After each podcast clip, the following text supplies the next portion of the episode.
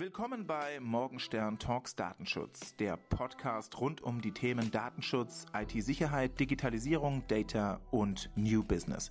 Mein Name ist Jan Morgenstern, ich bin Fachanwalt für IT-Recht und Host dieses Podcasts. Mit meinem Team berate ich Unternehmen im Bereich Data Security, IT-Security und Digitalisierung.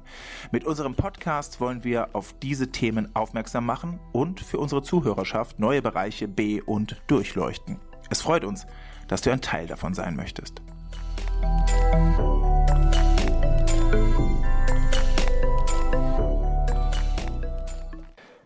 Alle guten Dinge sind drei. In diesem Sinne willkommen zurück zum dritten Teil Morgenstern Talks Datenschutz im Gespräch mit IT-Security-Rechtler Dr. Dennis Kenji Kipka.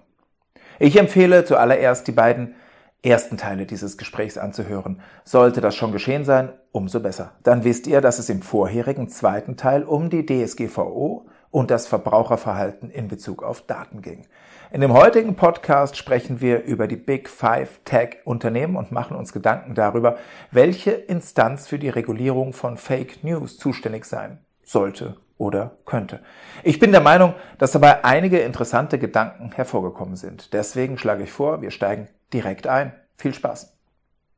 Aktuell wüsste ich nicht, wie wir in der Unternehmenswirklichkeit äh, ohne Microsoft, ohne, ohne, ohne Apple, ohne, ohne, ohne Google, ohne, ohne die ganzen sozusagen Amazon gesteuerten und getriebenen ähm, AWS-Services, wie, wie, wie wir da letzten Endes die, die, die, die Wirklichkeit abbilden. Wie, wie sehen Sie es? Wie, wie ist Ihre, Ihre Sichtweise da drauf? Was sind die wirklichen Alternativen? Also wir leben ja nicht in einer perfekten Welt, das ist, das ist klar unter jedem Gesichtspunkt. Das sagt die Verfassung letzten Endes ja auch. Interessenausgleich ist letzten Endes das Gebot der Stunde. Das, das macht die Datenschutzgrundverordnung auch. Äh, Datenschutzinteressen gegen eben Nutzungsinteressen, aus welchem Grunde auch immer abwägen, abzuwägen. Und ich sehe das in, in der unter der war der ganz ähnlich. Also wir haben eben, also die Big Five, die hatten Sie ja schon angesprochen. Ähm, man war eben in den, in den letzten Jahren leider so, ähm, dass man in Europa digitale Souveränität in technischer Hinsicht abgebaut hat. Also wenn wir auch uns mal zurückdenken, also vor 20 Jahren, da hat jeder Manager, jeder Schüler ein Siemens-Handy ähm, in der Tasche gehabt. das wird nicht mehr hergestellt. Sowas gibt es einfach nicht mehr. Und ähm, wir haben auch noch äh, alternative Entwicklungen gehabt. Wir hatten ähm, Nokia beispielsweise, ist auch ähm, sehr stark genutzt gewesen. Und dann kam irgendwann beispielsweise auch die Amerikaner, natürlich ähm, Apple mit dem ersten iPhone auf dem Markt. Und dann folgten natürlich auch äh, die chinesischen Hersteller mehr und mehr auf den europäischen Markt. Und da haben ja auch sehr, sehr viele gesagt, wenn ich mich vor ja, die ersten ähm, Xiaomi-Handys oder Huawei-Handys sind ja vor fünf bis zehn Jahren wirklich dann auf den Markt gedrungen, dass viele gesagt haben, oh, das ist ja ein super Telefon, es ist günstiger ähm, als der EU-Hersteller oder als der US-Hersteller, Apple jetzt mal genannt, ähm, und hat die gleichen Funktionen. Ja, warum sollte ich denn dann mehr Geld ausgeben für ein europäisches oder ein ähm, US-amerikanisches Telefon, wenn ich die gleichen Funktionen auch eben günstiger kriegen kann? Ähm, und das technologisch irgendwie gleichwertig ist. Und das ist eben glaube ich, so ein bisschen auch das Problem aus Verbrauchersicht, dass man eben vor allem auf Preis-Leistung, also sichtbaren Preis-Leistung schaut, aber eben nicht drauf schaut, was ist denn jetzt mit Blick langfristig auf die technologische Souveränität mit solch einer ähm, Konsumentenentscheidung verbunden. Und das finde ich gehört auch eben zu dem Thema dazu, informationelle Selbstbestimmung, dass man auch eben schaut, welches sind Entscheidungen, die eben der digitalen Souveränität tatsächlich förderlich sind. Und gerade bei den Big Five ist es ja eben so, ähm, wir sehen uns einer gewissen Alternativlosigkeit mittlerweile ausgesetzt. Also was Cloud-Services angeht, also da erinnere ich mich insbesondere an dieses schöne Beispiel Dropbox. Ähm, das war ja so der erste Cloud-Service, der irgendwie so breit rübergeschwappt ist, wo man dann gesagt hat, oh, das ist irgendwie cool. Ähm, ich habe jetzt Daten, die kann ich jetzt auf dem Notebook verwenden, habe die auch auf meinem Desktop-PC irgendwie gleichermaßen. Das war irgendwie für viele was ganz Neues. Und Dropbox ist dann ja hingegangen, hat gesagt, für jeden geworbenen Nutzer geben wir dann irgendwie, weiß ich, 250 MB Speicherplatz for free, ähm, solange ähm, zurück, wie du bei uns ähm, registriert bist. Und ähm, das hat natürlich extrem viele Nutzer gezogen. Also wir müssen weg so ein bisschen von dieser, alles ist billig, alles ist kostenlos, ähm, wir müssen einfach nur zugreifen. Ähm, ähm, ja, Thematik, sondern mehr eben hin zu dem Thema nachhaltig, ähm, auch im Sinne der digitalen Souveränität entscheiden. Und ähm, wir haben es ja sehr gut auch bei dem Beispiel Google gesehen ähm, ähm, und, und Facebook in Australien. Das ist, finde ich, ein sehr schönes Beispiel gewesen, wo eben ähm, diese Konzerne gesagt haben, ja, wir, wir schalten euch ab in Australien. Ja, also ähm, wenn, wenn ihr jetzt Geld haben wollt für verlegerische Leistungen, die dann in unseren Suchergebnissen auftauchen, das entspricht nicht dem Prinzip des Internets, hat er, glaube ich, Google argumentiert und deswegen können wir unsere Services nicht mehr anbieten und dann ist Australien halt ohne Google. Ähm, davon haben sich die Australier aber ja auch nicht ähm, beeindrucken lassen letzten Endes. Also es wurde ja auch dann äh, tatsächlich gesagt, na, es ist der Staat, der die Gesetze macht und es sind nicht die Konzerne, die die Gesetze machen. Die können zwar irgendwo Interessenvertreter hinschicken und so weiter, aber die letzte Entscheidung liegt eben nicht bei den Privaten, sondern bei den gewählten Volksvertretern. Man hat das ja auch gesehen. Ähm, es hat funktioniert letzten Endes. Wir haben jetzt eben dieses neue Mediengesetz ähm, in Australien und ähm, die Verleger bekommen ihr Geld und trotzdem läuft alles so gesehen weiter wie bisher. Und man hat ja auch von, von, von Europa Australien geschaut, ähm, weil wir natürlich auch das Thema Plattformregulierung europäisch schön auf dem Schirm haben. Und das hätte natürlich dann auch die europäische Position geschwächt, wenn die Australier hier jetzt irgendwie klein beigegeben hätten. Also ist die Frage einerseits, die ich da auch so ein bisschen raushöre, ähm, vielleicht nochmal zurückgespielt, ähm, erstmal zu Teil 1 Ihrer Ausführungen in dem Zusammenhang, Datenschutz, muss man sich den auch leisten können? Ja, das ist, das ist in der Tat eine gute Frage.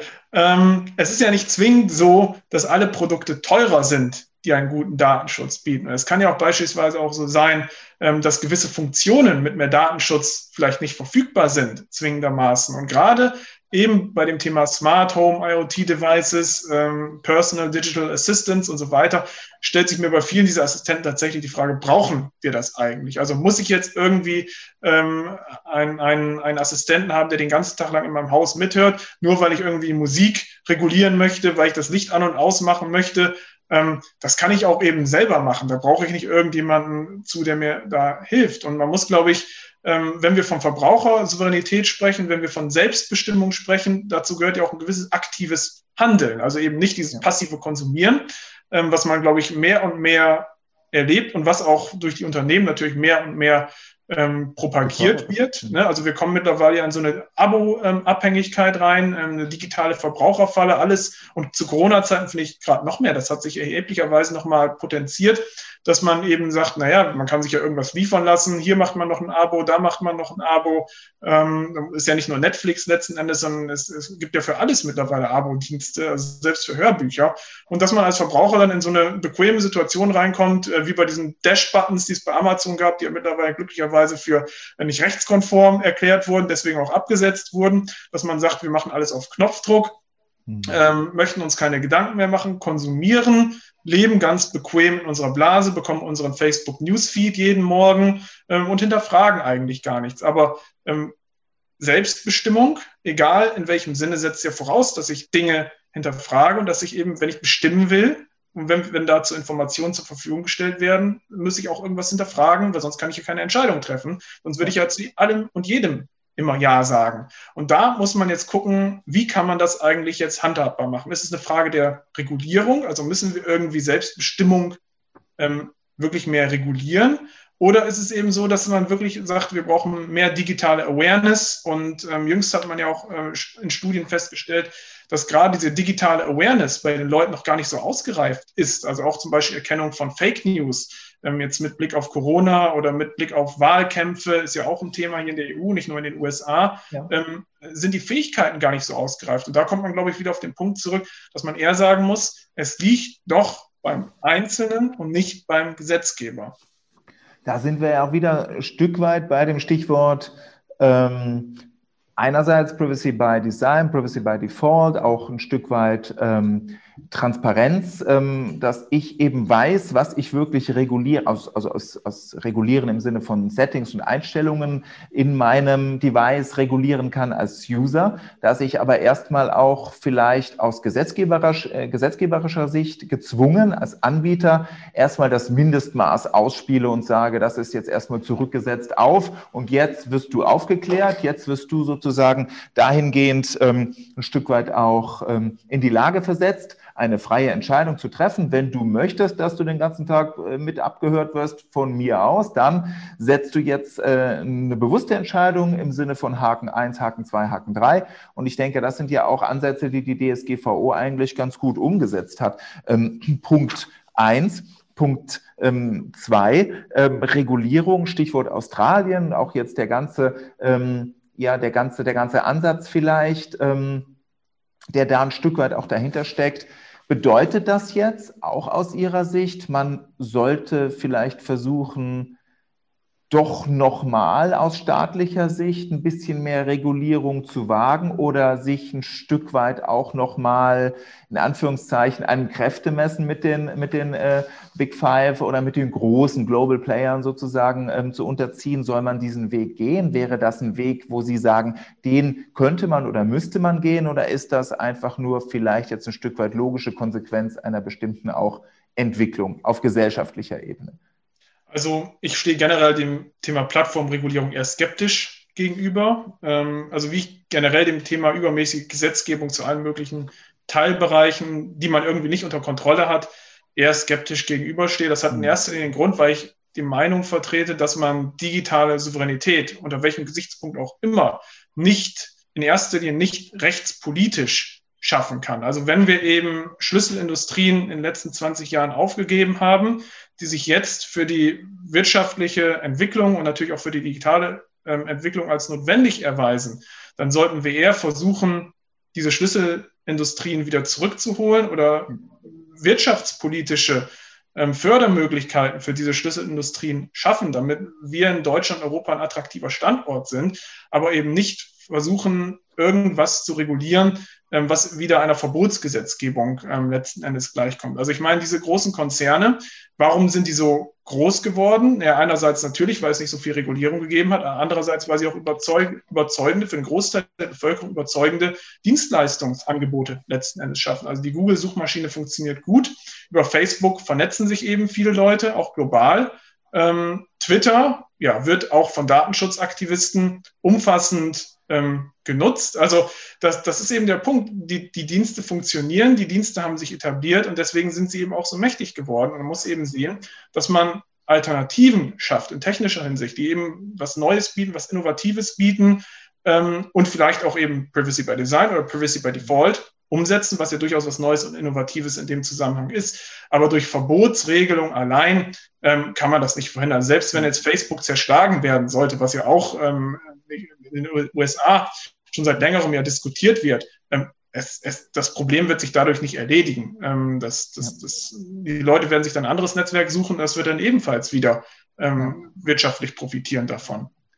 Ja, dann vielleicht da nochmal eine ketzerische Frage in dem Zusammenhang oder eine etwas ketzerische Frage, ähm, bevor wir zu dem Thema nochmal rüberspringen, was Sie auch schon angesprochen hatten. Äh, sehr spannend, Fake News oder auch grundsätzlich die Frage dann, wie, ähm, ja, wie, wie irgendwelche Informationen über das Internet verbreitet werden, wie man da überhaupt einen Ansatz findet, finden sollte, regulierend einzugreifen. Aber vorher nochmal die Frage, ähm, wenn es denn nun alles funktioniert, also nochmal zurück zu den äh, Angeboten der, der großen Player, und das ist unbestritten, es funktioniert gut, es wird nachgefragt, ähm, es ist belastbar, es ist nachhaltig, insofern, dass ähm, es, also nicht jetzt unbedingt aus ökologischer, gesellschaftlicher Sicht, sondern aus ähm, auch ein Stück weit ja irgendwo die Verfügbarkeit, ein Schutzziel der IT-Sicherheit. Es ist eben auch letzten Endes eine belastbare Verfügbarkeit da und damit ähm, eine gewisse Planungssicherheit. Die IT-Sicherheit im Sinne von den Maßnahmen, die dem Schutz dieser Plattformen dienen, sind grundsätzlich eigentlich,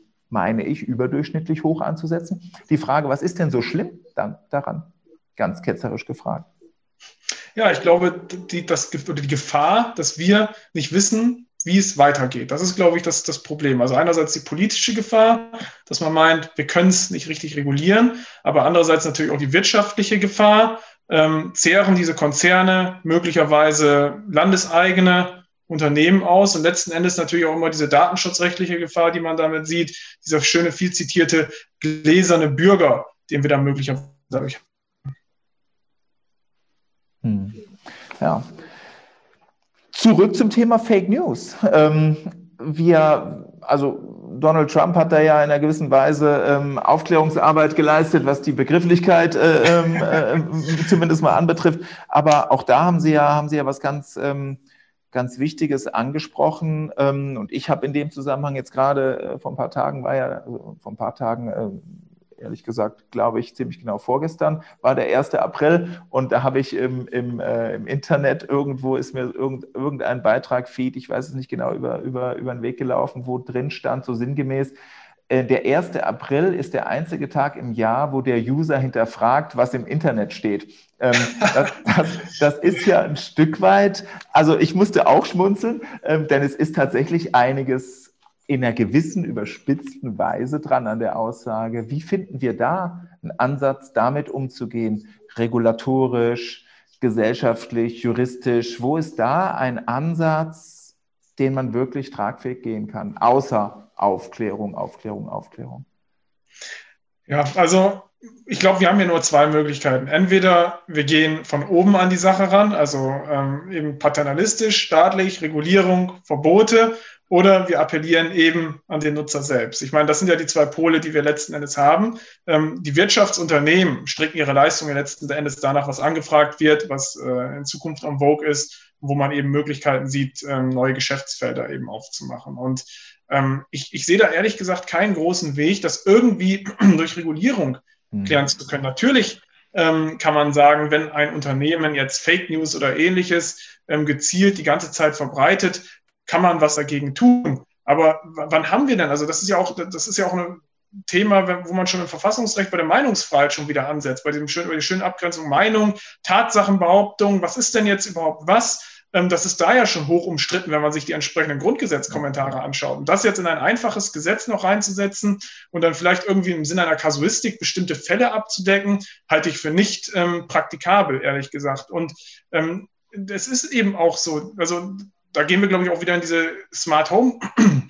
Ähm, Geschichte zurück. Also es ist tatsächlich so, wenn mir eben viele Leistungen angeboten werden als Nutzer, die ich eben nicht hinterfrage, sondern einfach konsumiere. Also das Schönste ist eigentlich in dem Zusammenhang, finde ich immer dieser, dieser Facebook Newsfeed, ähm, wo dann eben durch einen Algorithmus äh, das zusammengestellt wird, wo eben Facebook meint, dass es mich interessieren könnte.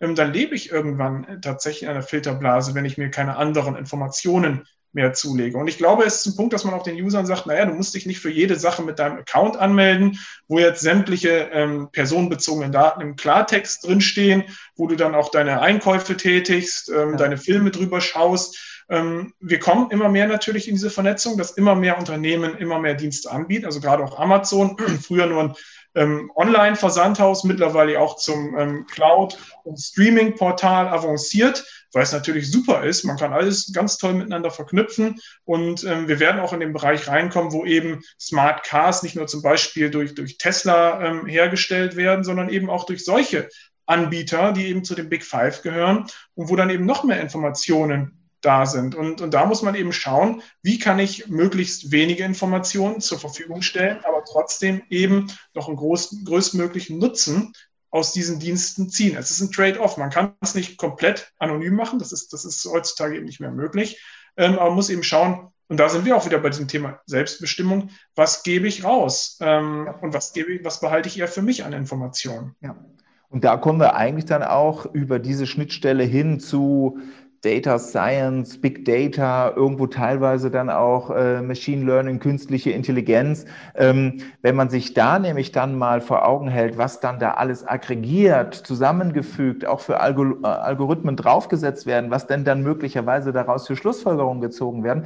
Stichwort jetzt wieder informationelle Selbstbestimmung und Abgrenzung ganz zu Anfang äh, unserer, unserer, unserer Diskussion, unseres Gespräches, haben wir uns ja noch gefragt, oder war so ein bisschen meine Meinung, die IT-Sicherheits-, Cyber-Security-Schiene, die das Technische, das äh, äh, Techniklastigere, das ist so ein bisschen greifbarer. Aber jetzt über die Dauer hinweg und wenn man die ganzen äh, Gebilde sich mal im Zusammenwirken vor Augen hält, dann kann schon durchaus auch über so Themen wie Fake News eine Beeinträchtigung eigentlich einer ganz erheblichen auch Meinungsbildung eines Einzelnen, auch einer ganzen Gesellschaft ähm, durch nur in Anführungszeichen informationelle Selbstbestimmungsthemen ähm, zur Schlussfolgerung dann am Ende führen, dass man vielleicht in ein in einen Mikrokosmos hinein, seinen eigenen Mikrokosmos hinein, durch sein eigenes Nutzungsverhalten äh, und sein ja, News-Konsum, sein eigenes Like-Verhalten,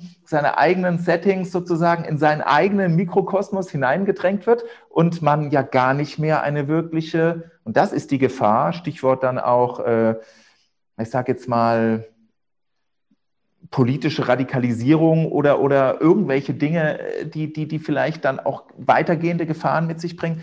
Man, man hat ja keine wirkliche Meinungsvielfalt mehr dann, die man ja gar nicht wünscht, ganz offensichtlich, wenn man dem reinen Google oder welchem Algorithmus auch immer folgt, weil man ja nur vor Augen gehalten kriegt, was man gerne sieht, gerne liest, gerne konsumiert. Da ist doch schon eine ganz große gesellschaftliche Gefahr. Ja, also das wird ja auch unter diesen Peer Groups, dieses Dark Social, darunter wird das ja auch ähm, zum Beispiel diskutiert. Und ich glaube, das ist auch etwas, was ähm, eine Herausforderung jetzt in diesem neuen Jahrzehnt sein wird. Also vor 20 Jahren haben wir irgendwie gesagt, na, finde ich denn jetzt überhaupt dazu was im Internet? Dazu findest du doch gar nicht zu ja. so einem exotischen Thema. Und heutzutage findet man eigentlich zu allem, zu jedweder noch so kleinig, kleine Kleinigkeit, irgendwas, weil jemand schon mal was dazu ähm, gepostet hat oder eine Website dazu zu dem Thema betreibt. Es geht nicht mehr darum, irgendwelche Informationen zu finden, sondern die richtigen Informationen ja. zu, äh, zu, finden und das auch zu wissen, dass man die richtigen Informationen gefunden hat. Und das in einer Gesellschaft, die immer schnelllebiger wird, wo eben immer mehr Schlagzeilen generiert werden, jeden Tag immer mehr News-Sites aufpoppen von ähm, möglicherweise auch fragwürdigen Betreibern, ähm, die politisch gelenkt werden. Und gerade bei China und Russland weiß man das ja mittlerweile, dass sie auch politische News-Sites hier in Europa betreiben, ähm, um eben bestimmte Meinungstendenzen ähm, zu fördern, was für die außenpolitisch eben oder wirtschaftlich günstig ist. Und das ist eine ganz große Herausforderung, die ich hier sehe. Ähm, vielleicht ist das sogar ein neues Geschäftsmodell, wenn man jetzt hier einen klugen Informatiker oder Ingenieur sitzen hat, ähm, wo, woran man eigentlich jetzt Fake News überhaupt erkennen kann und dass man eben ähm, sowas ähm, dann automatisiert betreibt, eben ein, Scanning oder ein Screening von, von bestimmten Datenquellen, ähm, auf, auf richtige oder falsche Informationen. Und ich, ich, also meiner Meinung nach ist das, ist das das Zukunftsthema schlechthin, weil Fake News ja nicht eben nur Unterhaltungswert haben irgendwie, sondern letzten Endes auch politische Meinungsbildung befördern. Man hat es gesehen, bei den US-Präsidentschaftswahlkämpfen war es 2016 ja schon gewesen, dass wir eine, ähm, eine russische ähm, Manipulationsversuch ja. hatten 2020, ähm, ebenfalls wieder. Ähm, die Europäische Union hat 2090 zu den, äh, 2019 zu den Wahlen zum Europäischen Parlament tatsächlich sogar eine eigene Strategie aufgelegt, um mit diesem Thema umzugehen. Ähm, und das ist auch etwas, was, glaube ich, nicht in, letzten Endes trotz allem nicht in der Aufgabe des Staates liegt. Weil der Staat kann nicht einerseits Meinungsfreiheit garantieren und andererseits dann sagen, ja, aber wir filtern trotzdem mal ähm, was jetzt nach unserer Meinung nach eine ähm, vernünftige Meinung ist oder was Fake News sind. Da sind wir schon wieder bei den Konzernen, ähm, die dann irgendwie filtern müssen, wieder de bei der Frage Plattformregulierung. Da beißt sich die Katze letzten Endes so ein bisschen selbst in den Schwanz. Aber meiner Meinung nach ist es so, der Staat kann und sollte nicht alles regulieren. Ähm, und man sagt ja auch so schön, wir leben in einer sozialen Marktwirtschaft wenn ein Dienst funktioniert, wenn er angefragt wird und von den Leuten angenommen wird, dann sollte er auch angeboten werden dürfen. Nur die Leute müssen sich eben bewusst sein, was sie mit diesem Dienst letztlich machen und was der Dienst für sie persönlich ähm, für Konsequenzen haben kann. Das ist, ja. glaube ich, alles. Absolut, ja. Ähm, da sind wir eigentlich nur in der Folgefrage, wie schafft man denn dann tatsächlich irgendeine Form des Ergebnisses oder des Resultats oder anders ausgedrückt, wie verhindert man, dass jeder sich seine eigenen Ergebnisse, seine eigene Wahrheit so weit zusammenmodelliert und die dann wieder verbreitet. Das sind ja wirklich ganz, ganz schwierige Fragen, wo wir ähm, gerade wenn man, äh, wenn man da nochmal ähm, vielleicht auch technisch versucht, äh, über irgendwelche Filteransätze ranzugehen, wo man ja auch wiederum ohne eine riesige ähm, Bestandsdatenbank im Sinne von ähm, Futter für entsprechende Algorithmen gar nicht heran kann, wo wir ja eigentlich wieder bei einer ähm, ja, Big Data oder Data Science Struktur sind, die man ja irgendwo auch erstmal wieder füttern muss. Also da beißt sich tatsächlich immer irgendwo die Katze in den Schwanz, aber das ist ja gerade das Spannende dabei. Ich glaube auch, ähm, das wird eine der großen Herausforderungen für die Zukunft sein, hier, hier eine, eine, eine ja auch, ähm, wie soll ich sagen, die, ähm, die Querverbindung und auch die Balance zu wahren zwischen sozialer, freier äh, äh Marktwirtschaft, zwischen einem Rechtsstaat, der grundrechtliche Aspekte auch hinreichend, äh, Meinungsfreiheit, äh, alle, alle möglichen Informationsinteressen hinreichend äh, berücksichtigt und gleichzeitig eben ähm, irgendwo versuchen muss, einen Ansatz zu finden, wie man das verhindern kann, dass Leute fehlgelenkt werden. Aber ja. Ob das wirklich dann rein staatliche Aufgaben sind, das wage ich auch mal schwer, äh, schwer zu bezweifeln. Da sind wir nur bei einer letzten Frage, die mich noch ein kleines bisschen interessieren würde. Stichwort ähm, künstliche Intelligenz, weil wir ja jetzt doch vielfach allein über diesen Anwendungsfall ähm, ein bisschen da in die, in die Querverbindung reingerutscht sind. Ähm, Sehen Sie da Ansätze? Also wenn man sich nur mal vor Augen hält, wie sich dieses Thema grundsätzlich weiterentwickeln wird in den nächsten Jahren, ähm, wie, wie man damit wird umgehen können oder müssen oder ob man das vollkommen unreguliert lässt oder unreguliert lassen kann, ist, ist für mich eine ganz spannende Frage, wie man letzten Endes da aber ähm, faktisch und, und, und auch ja, science-mäßig, Data Science-mäßig herangeht. Ich denke, das sind ähm, zumindest, da muss ich mich ein bisschen zurückziehen, äh, sind, sind, sind Fragen, die, die jemand auf faktischer Ebene noch besser beantworten kann. Haben wir auch schon mal ähm, Gesprächspartner gehabt. Das war hochinteressant, wie weit man äh, künstliche Intelligenz überhaupt einsetzen kann und wo die eingesetzt wird und wo sie zukünftig noch eingesetzt werden wird. Aber angesichts der immensen Reichweite der Entscheidungen und der, der, der, der Konditionen, die aufeinander fußen und wieder ineinander übergreifen, ähm, sehen Sie da irgendwo einen Ansatz ähm, für eine vernünftige, ich will jetzt nicht sagen regulatorische, ähm, für eine gesetzgeberische Entwicklung oder überhaupt einen gesetzgeberischen Ansatz, Sinn und Zweck? Sehen Sie da was, also, wie sich das Das ist ja so ein bisschen auch wie mit Blockchain. Das sind ja irgendwie Themen in den letzten Jahren, die zu Modethemen geworden sind, auch in gewisser Hinsicht gehypt worden sind. Ähm, es gab lange Zeit keine konkreten Anwendungsszenarien, sowohl für Blockchain wie auch für künstliche Intelligenz. Das ändert sich ja jetzt nach und nach. Und äh, dementsprechend tun sich natürlich dann auch irgendwo juristische Probleme auf. Ähm, Meiner Meinung nach ist es aber so, man sollte erstmal schauen, wo kann man überhaupt die Technologie einsetzen, was für Anwendungsszenarien gibt es und dass man dann erst in einem zweiten Schritt schaut, wo können wir denn regulieren und bestimmte Rahmenbedingungen und Leitlinien schaffen. Gerade in Deutschland finde ich, ist die Diskussion um KI auch in letzter Zeit, also es hat sich geändert, ähm, aber vielfach auch darüber davon geprägt gewesen, wie ist denn jetzt eigentlich das Ganze ethisch auszugestalten. Ähm, da dieses viel zitierte Beispiel, was ja ähm, tausendmal durch Vorträge mhm. wiedergegeben wurde mit dem alten Mann auf der einen Straßenseite und der jungen ja. Familie auf der anderen Straßenseite. Das Auto fährt ähm, und kommt dann in eine Kollisionssituation. Wen soll es jetzt letzten Endes ähm, anfahren.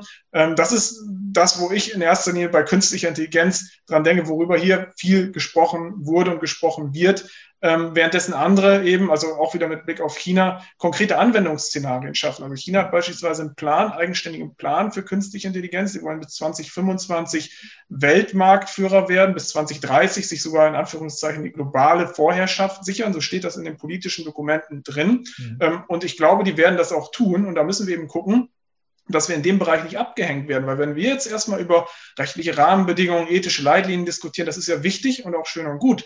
Aber wenn wir nicht die Technologie entwickeln und erstmal andere die Technologie entwickeln lassen, dann kommen wir in dasselbe Dilemma, was wir letzten Endes auch mit dem Big Five erleben. Also wir haben Technologieprodukte aus dem Ausland, die funktionieren, die anerkannt sind, die hier dann vermarktet, verkauft werden. Und wir kommen dann wieder als, als Regulator an und sagen, ja, aber das ist ja eigentlich nicht wirklich gut. Wir müssen das natürlich nach unseren Maßstäben jetzt irgendwie gestalten und dann versucht man wieder durch Gesetze und durch äh, politisch ähm, getriggerte Rahmenbedingungen eine Technologie, die eigentlich komplett anders woherkommt, anderen Hintergrund hat, wirtschaftlichen Hintergrund, politischen, rechtlichen Hintergrund, dann irgendwie auf uns wieder zuzuschneiden, ist dann letzten Endes wieder unzufrieden damit. Deswegen, ähm, das, es ist ja, man muss es ja auch so sagen, dass ähm, Recht folgt der technischen Entwicklung. Es ist ja. nicht anders und es, es war auch nie wirklich anders, weil durch die technische Entwicklung und deren Anwendungsszenarien zeigen sich ja erst die Herausforderungen dafür.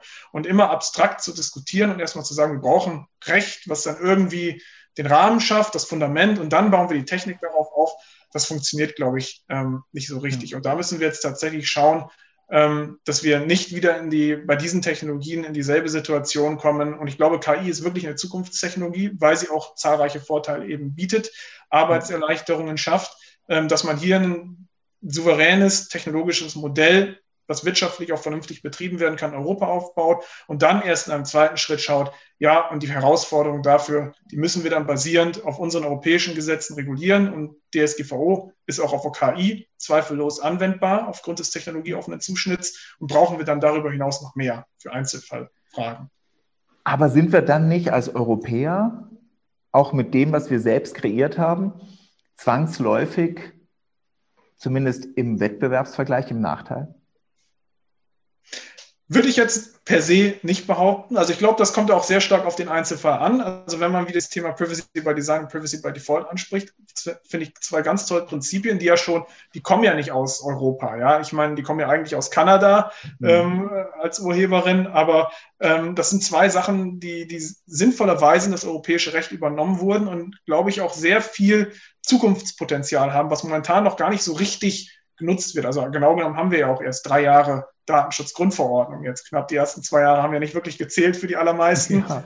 Ist ja so plötzlich vom Himmel gefallen. Ja, genau. Und, und deswegen ähm, sind wahrscheinlich jetzt auch die Produkte erst in Entwicklung, die eben solche Prinzipien tatsächlich umsetzen. Und ich würde es eben nicht so sehen, ähm, dass wir uns durch bestehende gesetzliche Regelungen über die Maße einschränken, sondern dass sie durchaus einen sinnvollen Rahmen erst einmal geben, ähm, um Produkte unter diesen verbraucherfreundlichen Gesichtspunkten mhm. besser zu machen. Also wir wollen ja nicht nur Effektivität oder Effizienz. Ähm, ich meine, das ist ja auch ein etwas anderes Verständnis, was, was wir im Westen, sage ich mal, haben im, ja. im Vergleich zu, zu äh, fernöstlichen Staaten. Also ähm, der Einzelne wiegt ja auch schon gesellschaftlich deutlich mehr bei uns, das sieht man ja auch bei der Debatte um die Corona-Apps und das Tracking, Tracing ja. und so weiter, ähm, als es jetzt zum Beispiel in China der Fall ist. Also wenn, wenn, wenn auch, jemand, auch in Korea, auch Südkorea, ja, Japan, ganz andere Sichtweise. Genau, ja. be beispielsweise. Und, ähm, und wir, wir sind eben eine andere Gesellschaftsordnung und ähm, wir werden eben unsere, unsere wie auch immer geartete Selbstbestimmung jetzt nicht aufgrund der technologischen Entwicklung oder mhm. der wirtschaftlichen Erfordernisse jetzt einfach ablegen. Ähm, aber dann können wir eben Produkte entwickeln, die dem genügen und ähm, die dann vielleicht nicht in allen Ländern Anklang finden. Das muss ja auch nicht sein. Ähm, aber es gibt ja auch genügend andere Staaten, die eben eine Selbstbestimmung ähm, befürworten. Also da würde ich auch schon fast wieder den Blick Richtung USA natürlich richten. Ähm, da ist Privacy ja auch immer mehr im Kommen. Also es ist ja nicht nur das kalifornische Datenschutzgesetz, das wir haben, was dann ähm, auch meinetwegen durch, äh, durch große Technologiekonzerne erstmal geschaffen wurde, um eine Grundlage zu haben, bevor das dann äh, in eine bundesrechtliche Regelung übergeht, die man politisch nicht mehr so gut unter Kontrolle hat, wie es in Kalifornien der Fall ist. Aber es sind auch die, die, die Verbraucher auch dort, ähm, die natürlich auch sich bewusst sind, dass es eben Überwachungsgesetzgebung in den USA gibt. Und ähm, da ist es, glaube ich, auch nicht mehr irgendwie nur so ein, so ein, Thema von Intellektuellen, die dann irgendwie über Datenschutz und Selbstbestimmung in völlig losgelösten Raum sprechen. Das ist eine Sache, die, glaube ich, jeden interessiert, der eben Produkte anwendet und nutzt. Und niemand möchte, glaube ich, ähm, allen Ernstes ähm, äh, 24-7 irgendwie überwacht werden oder abgehört werden. Ähm, das ist schon, also jeder möchte sich ja irgendwo zurückziehen können. Das ist ja schon unser ureinstes Bestreben. Und deswegen denke ich, ähm, dass wir da gar nicht mal auf dem falschen Weg sind, wenn wir jetzt sagen, wir schaffen Standards für Produkte, die eben höher sind, dafür vielleicht etwas weniger an Funktionalität bieten. Aber ich glaube, es wird immer Märkte dafür geben. Ja, dann denke ich, äh, gibt es an der Stelle überhaupt gar nichts mehr hinzuzufügen. Das ist jetzt geradezu äh, das, das, ähm, das ideale Schlusswort ähm, an der Stelle gewesen. Vielen Dank, ähm, Herr Kipka, für, für dieses äh, ganz tolle, wie ich fand zumindest, unheimlich aufschlussreiche und informative Gespräch durch ganz viele Bereiche. Ich möchte Sie aber noch nicht entlassen, denn ein Highlight sozusagen haben, haben wir noch zum Abschluss uns vorbehalten. Das ist dieser ich möchte jetzt äh, fast sagen, berühmt-berüchtigte Morgenstern-Sinnfragen-Kombinator, den wir jetzt äh, virtuell leider bedienen müssen, sodass äh, ich jetzt den, den Mischvorgang für Sie übernehmen muss oder darf. Wenn wir uns gegenüber säßen, ähm, dann könnten Sie jetzt selber ziehen. Ich äh, mache das jetzt aber äh, einfach mal so relativ offensichtlich, dass ich nämlich eine Karte aus dem einen Stapel heraus mit einer Einleitung des Teilsatzes oder des Satzteils ziehe. Und das bedeutet, ist Datensicherheit. Und jetzt kommt aus dem anderen. ja, genau, das passt schon mal ganz gut. Und jetzt kommt aus dem anderen Stapel heraus die Antwort, quasi Ihre äh, These, an der Sie sich jetzt abschließend noch etwas reiben dürfen, wenn Sie wollen. Oh, süß. Okay, das ähm, hat vielleicht jetzt auch ein Stück weit zu Ostern. Ihre Abschlussthese ist Datensicherheit süß. Naja, also ich glaube, man kann es nicht sexy nennen. Ähm, dafür ist es irgendwie, glaube ich, ein doch zu trockenes Thema. Aber es ist in jedem Fall ein wichtiges Thema. Ähm, ich glaube, das haben, hat sich ja eigentlich durch das ganze Gespräch gezogen, weil immer irgendwo ein Berührungspunkt zur Datensicherheit besteht. Also egal wo, durch wen, zu welchem Zweck personenbezogene Daten oder auch meinetwegen nicht personenbezogene Daten, betriebswirtschaftlich wichtige Daten, also Geschäftsgeheimnisgesetz haben wir auch drüber gesprochen, verarbeitet werden, spielt Datensicherheit eine Rolle. Ähm, und Datensicherheit sollte man letzten Endes so handhaben, dass sie ähm, für Unternehmen verständlich ist, dass sie umsetzbar ist. Und dazu gehört natürlich auch, dass wir vernünftige Gesetze haben, die irgendwo ansatzweise systematisch zusammenhängend sind, sich nicht widersprechen und natürlich auch so bemessen sind, dass wir nicht in einen Regulierungswust geraten, ähm, wo sich am Ende sogar Juristen nicht mehr richtig zurechtfinden. Ja, Vielen herzlichen Dank. Auch das ähm, vollkommen zufriedenstellend beantwortet. Ist Datensicherheit süß? Ich denke, man kann also sagen, ja, vielen Dank für das Gespräch. Hat mir wirklich großen Spaß gemacht. Herzlichen Sehr Dank. Gern. Beste Grüße nach Bremen. Drei spannende Podcast-Episoden mit Herrn Dr. Kipka sind hiermit zu Ende. Jetzt freuen wir uns natürlich auf Feedback. Dafür verlinkt euch am besten auf Social Media mit uns, gerne auch mit meinem persönlichen LinkedIn-Account. Alle Links sind in den Show Notes hinterlegt. Wir arbeiten natürlich schon an den nächsten Folgen. Wer die hören möchte, sollte unseren Podcast beim Streaming-Anbieter seines Vertrauens abonnieren. Das würde mich sehr freuen. Dann hoffe ich, dass ihr auch beim nächsten Podcast wieder einschaltet und wir uns dort wiedersehen bzw. wieder hören. Bis bald und bis dann.